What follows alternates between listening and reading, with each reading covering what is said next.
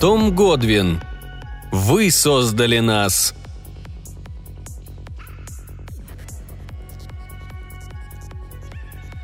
Впервые он увидел эти создания в 1956 году. В ту ночь буря пронеслась по пустыне Южной Невады. Пронеслась с ревом, пылью, такой пылью, что фары его машины с трудом освещали дорогу. Машина находилась примерно в 100 милях севернее города Лас-Вегас, когда свет фар упал на них. Их, тяжело перепрыгнувших через канаву, было двое – Вначале ему показалось, что это люди, только очень большие и чудовищно безобразные. Как-никак до них было не меньше ста шагов пространства, густо забитого пылью. На мгновение туча пыли скрыла их, но когда они вынырнули из нее и, пересекая дорогу, оглянулись, он понял, что это не люди. Глаза этих существ горели зеленым огнем. Когда они уже пересекали дорогу, он ясно рассмотрел их – они двигались на двух ногах, совсем как люди, но кожа у них была серая и покрытая чешуей. Рост их достигал восьми футов. Голова, похожая на лягушачью, словно уравновешивая длинный и тяжелый хвост, слегка наклонялась вперед. Он бросился за ними, но мотор неожиданно заглох.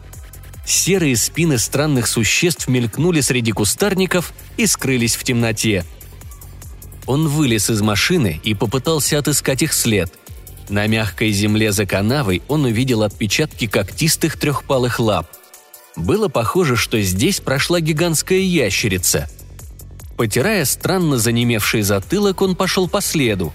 Ветер пустыни быстро заносил отпечатки лап – и когда человек, сделав несколько сот шагов, вернулся к машине, следов у машины уже не было – Сев в машину, он отметил на карте место удивительной встречи. Ящероподобные шли от атомного полигона к похоронным холмам, которые огибают мертвую долину с востока. Через 15 миль он остановил машину в деревне и позавтракал. А не менее в затылке исчезло, но пришел страх. Подумать только, он видел существ, которые должны были вымереть миллионы лет назад. Ведь эти звери легко могли перекусить его пополам. Он только теперь вспомнил, какие зубища выглядывали у них из пасти. А он шел за ними следом. Ну не дурак ли? Он промолчал о своем приключении. Сначала счел, что говорить об этом не обязательно. Потом решил, что это просто неудобно. Право, не стоило возвращаться в деревню, чтобы сказать. Кстати, забыл упомянуть. В 15 милях отсюда я встретил зверей, здорово смахивающих на молодых динозавров. Можно было, конечно, известить о странной встрече военные власти, но что подумают они о человеке, который, ворвавшись среди ночи, начнет рассказывать сказки о чудовищных ящерах, выходящих с атомных полигонов? Его сочтут либо сумасшедшим, либо пьяным. Поди докажи, что это правда. Зато работу на заводе он может потерять. И хотя все это не было галлюцинацией, и хотя он вел себя как нормальный человек, что-то словно оглушило его, что-то приказывало ему не вспоминать о необычной встрече. Он удивлялся себе. Не то ящеры загипнотизировали его, не то это от старой раны в голову. В таких сомнениях он пребывал всю дорогу до Сан-Франциско. Прошло три года – он тщетно ждал, что в газетах вот-вот появится сообщение о чудовищах в Южной Неваде. Но ничего подобного не появлялось. Может быть, он просто очень устал тогда и принял за чудовищ облако обыкновенной пыли. Ну а зеленый блеск их глаз, а следы на песке – это уже не было облаком пыли. А раз так, то ящероподобные гиганты, вероятно, все еще находятся в Южной Неваде – он заметил тогда, что они двигались к Лорайт-Клифф, где ему приходилось бывать. Там как раз проходит дорога в Мертвую долину. Она идет мимо заброшенного рудника. Рудник же – превосходное убежище для подобных существ. Странно только, почему ни один любопытный не побывал у Клорайт-Клифф. Это ведь дорога для туристов. Пусть не всякий отважился брести три мили по грязи, но два-три человека, по крайней мере, могли заглянуть в заброшенный рудник – при случае он стал наводить разговор на интересующую его тему. И однажды один лос-анджелесец дал ему ключ. Описав подробно мертвую долину и ее окрестности, лос-анджелесец добавил Там есть также несколько туннелей. К сожалению, забыл, что они из себя представляют. Позже он встретил человека из Орегона, который сказал «Я хорошо помню, как я туда добирался, но вот беда, совсем не помню, как эти туннели выглядят». Столь же туманными оказались воспоминания о руднике и у других. Три горных инженера ничего не могли рассказать о таинственных туннелях, хотя специально ездили обследовать заброшенный рудник. Они детально описали другие места, но тут в их памяти оказался провал – а над миром сгущались тучи, назревали грозные события. Получил и он приказ, его переводили в Восточные Штаты. Он уже собрался в дорогу, но перед самым отъездом все-таки решил побывать в Мертвой долине, тем более, что ему было почти по пути. Остановив машину у поворота на тропинку, ведущую к руднику, он надел куртку и сунул в карманы пистолет и фотоаппарат – Пусть, как и другие, он ничего не увидит, но зато сфотографирует старые туннели. Если все и забывается в этом странном месте, изображение на пленке никуда не может исчезнуть. Подумав немного, он взял еще карандаш и блокнот. Подниматься в гору было чрезвычайно трудно, но человек не замечал этого. Вот показались несколько покосившихся старых домов. Он едва взглянул на них. Вверх, вперед, туда, где за отвалами породы уже различался вход в туннель. С трудом перебравшись через последний отвал, он оказался перед туннелем. Ничего особенного. Пустая темная дыра в горе и никаких ящеров. Мертвая тишина. Но вот потянуло сквозняком, и сразу все изменилось. До человека донесся запах, хорошо запомнившийся ему на войне. Запах тлена и крови – и еще человек почувствовал, что за ним кто-то следит. Он навел на туннель фотоаппарат, но пальцы не повиновались, а руки так дрожали, что он вынужден был опустить камеру. Немного успокоившись, он снова поднял фотоаппарат и снова попытался нажать на затвор. И снова руки не повиновались ему. Аппарат упал на землю. Человек попробовал поднять камеру, но неожиданно уронил ее – Фотоаппарат покатился с горы и, стукнувшись о камни, разлетелся в дребезги. Человек повернулся к туннелю и вдруг увидел его. Существо, похожее на ящерицу, вышло из темноты и остановилось перед человеком, выпрямившись во весь свой восьмифутовый рост. Ящер твердо опирался на две громадные трехпалые лапы. Его передние конечности напоминали человеческие руки, но были грубее и массивнее – его зеленые глаза внимательно рассматривали человека, и тот содрогнулся. Это были глаза разумного существа. Сунув руки в карман, он нащупал пистолет, но пальцы бессильно разжались. Человек понял, что это тоже произошло под влиянием ящера, но даже не удивился. В его мозгу беззвучно пронеслось. «Подойди к верхним туннелям». Он безвольно повиновался приказу, но мозг его работал, и, несмотря на волнение, он заметил многочисленные следы диких ослов и горных коз, ведущие к нижним туннелям. Только тут он с содроганием понял, почему из туннелей доносится трупный смрад. У входа в один из верхних туннелей стояли три громадных ящера. Мысль одного из них прозвучала в мозгу человека. «Мы знали, что ты придешь. Мы ждали». Он спросил их – вы развились и выросли под влиянием радиации на атомных полигонах? Да. Это был ответ, которого он ждал, ответ, которого он боялся.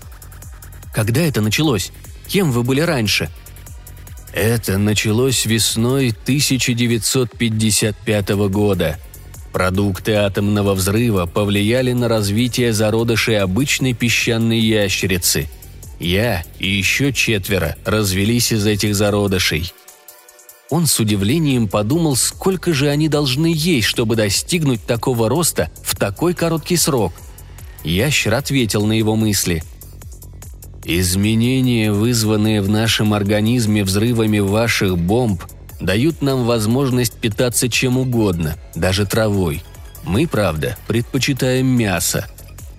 Он подумал, сколько же их и могут ли они размножаться, и сразу же получил ответ. «Мы можем размножаться. Нас много, И будет еще больше. И так он оказался прав. Эти ящеры – порода, развившаяся под влиянием гамма-лучей. Силы, вызвавшие их развитие, были слепыми силами, и они слепо вызвали развитие этого рода. Он спросил, «Почему же я видел вас и не забыл об этом, а другие, видевшие вас, ничего не помнят?»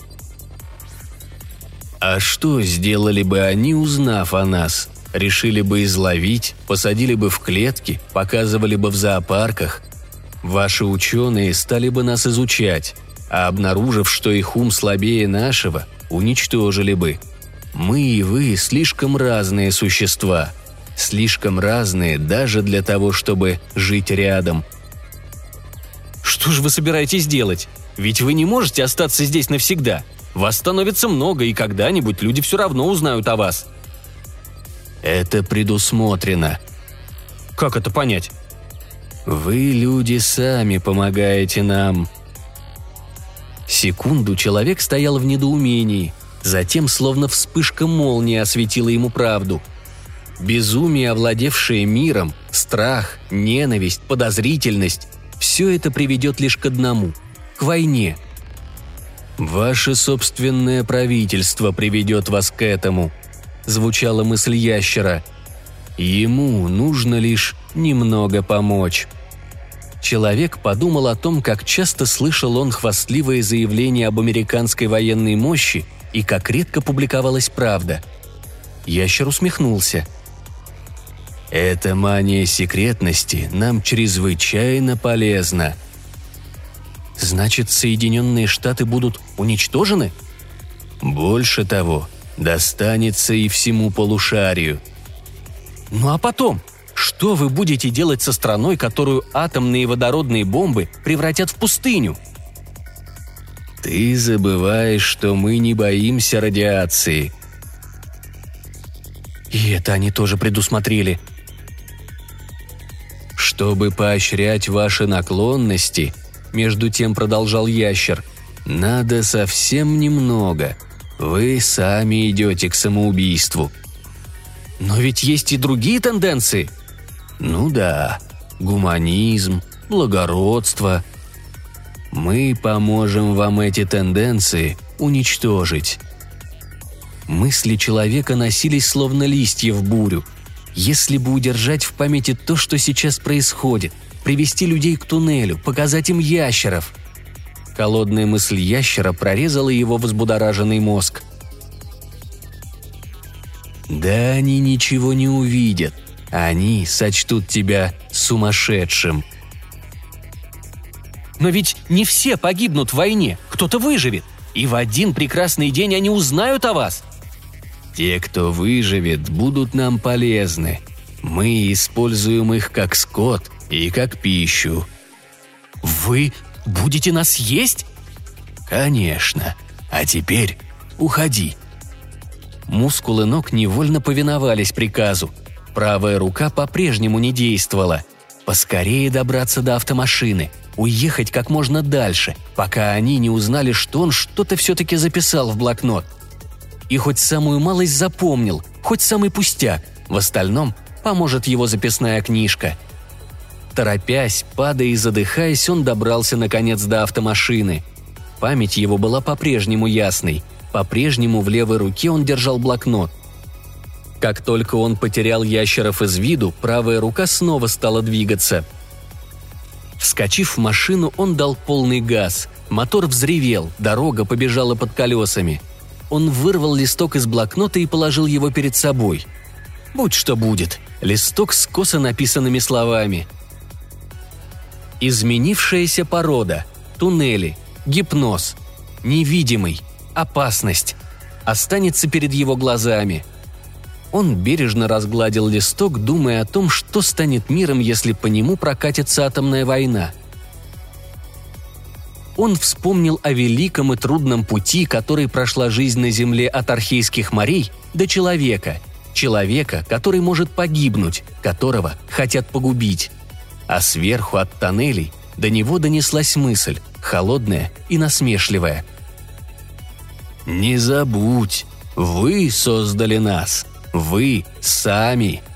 И вслед за тем на него хлопнула волна беспамятства. Очнувшись от странного головокружения, он с удивлением посмотрел на листок, лежавший перед ним. Что значили слова на листке, он не мог вспомнить, и, разорвав листок на мелкие части, выбросил их за окно. Ветер мертвой долины подхватил белые клочки, и они разлетелись в разные стороны –